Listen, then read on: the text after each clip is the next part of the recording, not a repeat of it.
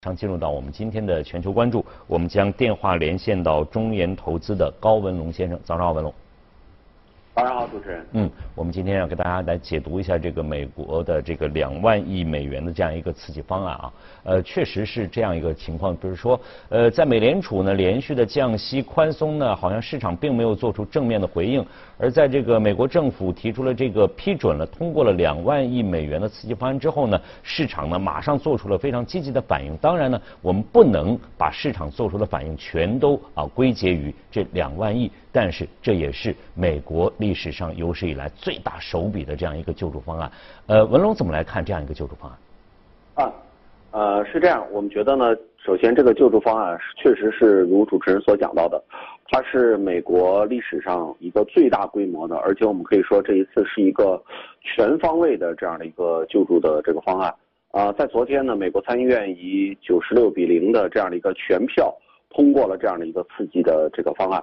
呃，而且这个方案呢，涵盖的面是非常广的。它不仅仅是一个救助计划，可以说更是一个全面的经济刺激的计划。如果我们来看的话，它大概分了四个主要的这个方面，构成了这个两万亿救济方案的这样的一个主要的这个内容。第一个呢，是对个人和家庭的直接的这个救助啊，说的直白一点，就是给大家直接发支票。这一部分大概占到了将近三千亿左右的这样的一个额度。另外呢，同时还延长了对于失业的这样的一个救助，这一部分又将花费两千五百亿。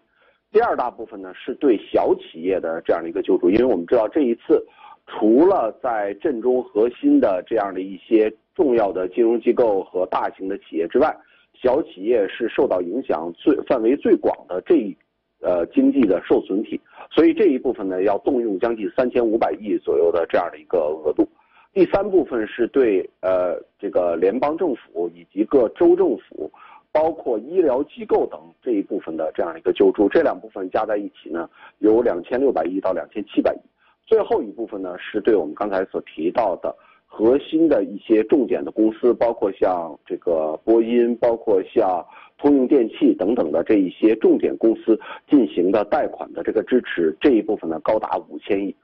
在救济的这样的一个同时呢，也考虑，尤其是零八年所经历金融危机时救济方案产生的一些问题，包括一些道德方面的问题，包括一些在金融经济方面的这些问题，所以也设置了一些限制，包括对个人救济中呢限定了一些高收入的这种家庭，比如说超过。年薪超过九点九万的这样的一些家庭是不不能够获得救济的。同时呢，一些大企业在获得救救济之后，呃，考虑到过去几年大企业纷纷的进行回购的这些股票，也限制了在一定时间之内，你拿到了这些救济之后，这些企业就失去了未来进行股票回购资格的这样的一些限制。同时，也限制了一些对这些企业的高管奖金的这些发放，包括美国总统特朗普的家族企业。也都不能够获得这个救助，因此我们说，这个全方位的救助方案可以说是对当前美国逐渐步入到这种我们说衰退，甚至有步入到萧条的这样的一个经济，起到了一个很大的这样的一个提振的这个作用啊，主持人。文龙的介绍，我们确实能体会到他所谓的这样一个全方位的这样一个救助啊。但是呢，还有一点呢，大家也会关心，就是在这样的一个非常危急的时刻，这样一个方案的出台通过，实际上是有很多的波折在这里面的。呃，这个原因文龙怎么来看？还有一点就是，大家也会产生一个疑问：这两万亿够不够？这两万亿的救助方案能达到他最初的这样一个目的吗？文龙怎么来看？确实是。呃，我们先来看第一点，就是这个方案的出台啊，包括到昨天投票通过，确实经历了多次的这样的一个修改和波折，包括中间也有一些小插曲，造成了市场的一些短期的这个波动。比如说，我们看到周三在尾盘的时候，由于方案推迟了投票，啊，所以尾盘呢也出现了一些这个抛售。这样的一些这个情况，那如果我们回望这样的一个历程的话，其实确实体现了啊，这个美国的这个两党对于经济刺激的不同的理解的这个程度。因为这个方案最初的提出呢是在参议院啊，参议院当前是美国的这个共和党主导之下的，所以在当时的初次的这个提案里头，仅仅只有一万亿的这样的一个方案，同时呢，它救助的核心的重点也是以大企业的这种救助是为主的啊。其实这就体现了美国共和党一个这个呃以大企业为核心来建立这样的一个经济发展的这样的一个模式。那么民主党就提出了一些反对的这些意见，认为企业这个救助的这个重点不应该是这些大企业，而是应该保障基本民众的这些福利，因此增加了包括我们现在看到的直接向这个呃符合资格的一些民众发放支票，包括延长救济金等等失业准备金等等的这样的一些这个条款。所以这一点呢，也体现出了当前。呃，美国经济啊，尤其是困扰美国经济，在过去的一两年里面发展的一个主要的方面，就是两党之间的对于经济发展的这些。呃，见解的一些不同，可以说是近十年来所罕见。而两党之间在这个参众两院的这些争执呢，也是过去十年以来的最激烈的这样的一个程度。所以我们觉得这一点，包括是这次救济方案的这个出台，以及未来美国经济是否能够走出低谷，这个可能都是很大的这样的一个看点。第二个呢，就是主持人刚才所提到的，呃，说的直白一点，就是我们觉得这个方案。算不算得上是一个对症下药的，或者说是一个非常及时的方案？首先，我们认为呢，这一点呃，当前的这个救助方案确实是非常及时的一个方案。为什么呢？是因为美国的经济结构啊有它自己的特殊性。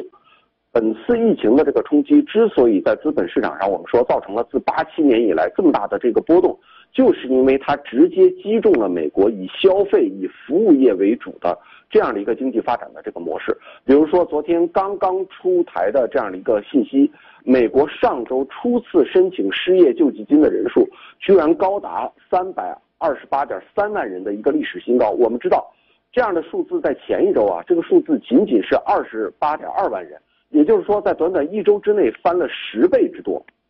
此前这样的一个最高纪录不过是一九八二年的六十九点五万人。而且我们当前拿到的这个数字，比二零零九年三月份金融危机最深重的时候单周的六十六点五万人的这个数字，也是高达五倍之多。所以大家可以想象到这个数字的恐怖之处，也显示出了这一次疫情的这个冲击和我们所经历过的历次美国经济发展中的一些坎坷都是不一样的。对美国的实体经济造成了极大的这样的一个损失，因此我们说出台这样的一个经济救助的这样的一个措施，确实是非常及时，也非常这个有必要的。另外一点呢，我们也说，就是美国啊，就是社会的历来的这样的一个低储蓄的模式，在这样的一个疫情冲击之下，也凸显出了救助的必要性。比如说，我们根据数据的这个统计。将近百分之四十的美国家庭的流动性储蓄都低于两千美元，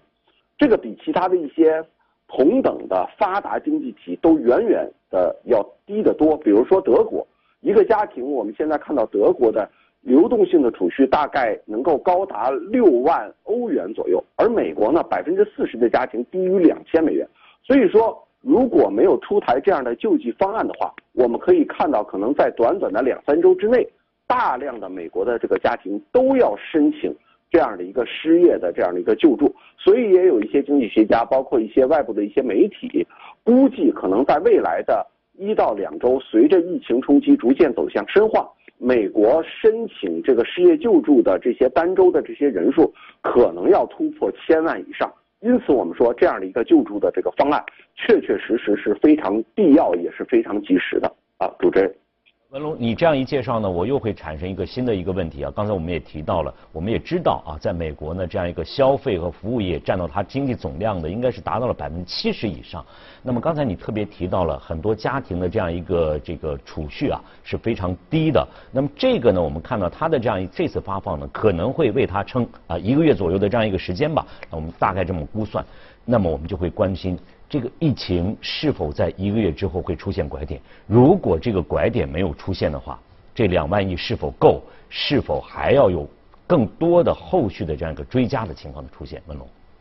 嗯，主持人，这是一个我们觉得啊，现在非常重要的一个问题，也是我们说在美国的主要的股指自周二以来连续三天反弹了将近百分之二十以上之后。我们在观测未来美国的主要资本市场走向的一个重要的一个观测的这样的一个这个角度。首先，我们先来看啊，就是刚才向主持人所提到的，就是这一次的救助方案对于美国的这个经济啊，或者说是对于这个呃美国的这些基本的这些家庭是否够用？